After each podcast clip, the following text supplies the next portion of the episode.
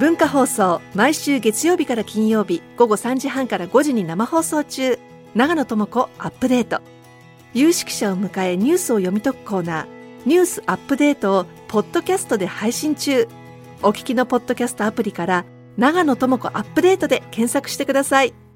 大竹のもっと言いたい放題。月曜日はこの時間も引き続き経済アナリスト森永卓郎さんです。はいどうも。ということで今日はですね、はい、その東芝の TOB、株式公開買い付け成立というのが、はい、一体何だったのかっていうお話をしたいと思います。うん。はい、で日本産業パートナーズ JIP っていうところがですね、うん、これまあ投資ファンドなんですけれども、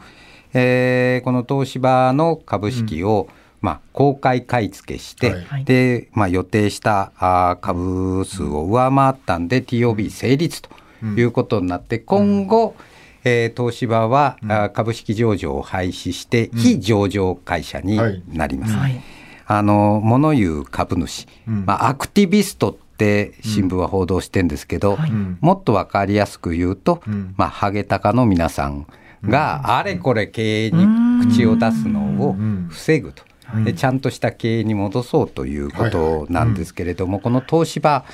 まあ、かつてはですね、日本をリードする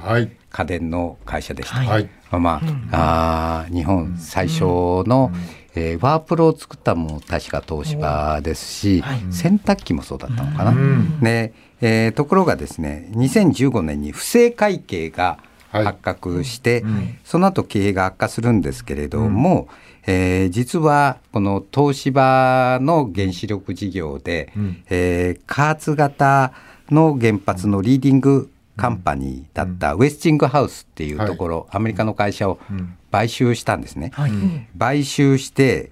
6000億円も総額で使ったって言われてるんですけれども、はい、そのあと東日本大震災が起こって、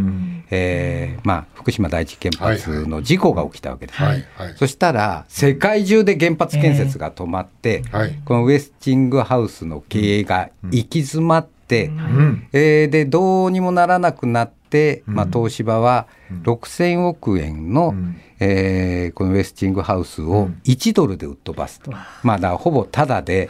売っ飛ばすっていうことになって、まあ、6000億円の、はい巨額の損失を出して、で債務超過になりました、はい、え2年連続の債務超過っていうのを、うん、えー、やると上場廃止になっちゃうのでそれを避けようということで、うん、えー、第三者割当て増資お金を出してください、うん、ここで、まあ、あのアクティビストの皆さんの、あ物言う株主の資金を、えー、取り入れたわけです。その額、6000億、つまり原発で6000億赤字を出して、その赤字分を全部このアクティビストに持ってもらった。とい。うことだったんです。でその時に日本政府は無視でした。東芝を助けようとしなかったわけですね。でこれは多分国民感情もあったんだと思います。だって原発に手出して、はい、えー、債務超過になってそれを税金で救うのかっていう議論になるので、うん、えー、ところがこのやっぱりハゲタカさんたちっていうのは、うん、あの金稼げとそれを配当でよこせっていう人たちですから、うん、うまくいかなかったんですけれども、はい、この売った時の株価っていう増資を受け入れた時、うん、1株2628円だったんです、はい。はい、それが今回 TOB の買い付け価格4620円ですから、まあ、倍までいかないですけど、倍近い。大儲け。ハゲタカさんたちの儲けわずか6年で4548億円。ボロ儲けです。でじゃあその肩代わりをした日本産業パートナーズっていう投資ファンドは何なのか、はい。はい、これが正体がよくわからないんですよ。会見も何もしないし。そうなんですか？そうですで大株主はみずほグループと NTT データっていうことになってるんですけど、ここが持ってる株は3割ぐらいなんです。はい、あとの7割は役職員の持ち株だと。だから従業員持ち株会みたいなところが持ってるっていうふうに言われてるんですけど、うんうん今回ね、はい、その買収資金が総額2兆円って言われてるんです、うん、でそんなお友達グループの会社にこれ大手銀行が軒並み金を貸したんですけど、はい、2兆円も金貸すか？うん、これ普通は考えられないんです。例えば大竹さんが銀行に2兆円金貸してくれって言ったら、お前バカじゃないの？って言われておしまいですよ。なぜ貸したか？で私はここにでもそそんなようなもんでしょ？俺が急に2兆円貸してくれって言い出したようなもんでしょそれ。そうそうこの話は。そうなんです、うん、なぜ貸したんだろうって、とても謎なんですはいはいはい。でこれどこにも書いてないんですけど私は政府の影を感じざるを得ない、政府が貸してやれよって、裏でそれはでも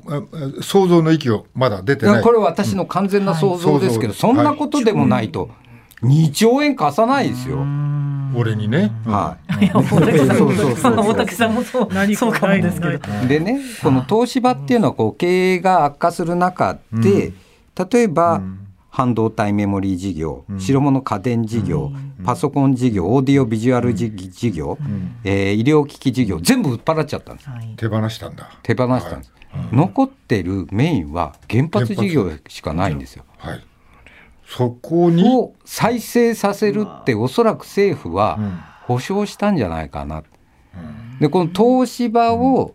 再生させるためには何をしたらいいか、これは原発を作ると。ならだって安倍政権までですね、うんはい、政府は何て言ってたか、うん、原発依存度は可能な限り低減させる、はいはい、言ってたんです、それがなんか選挙も経ずに突然岸田政権になって、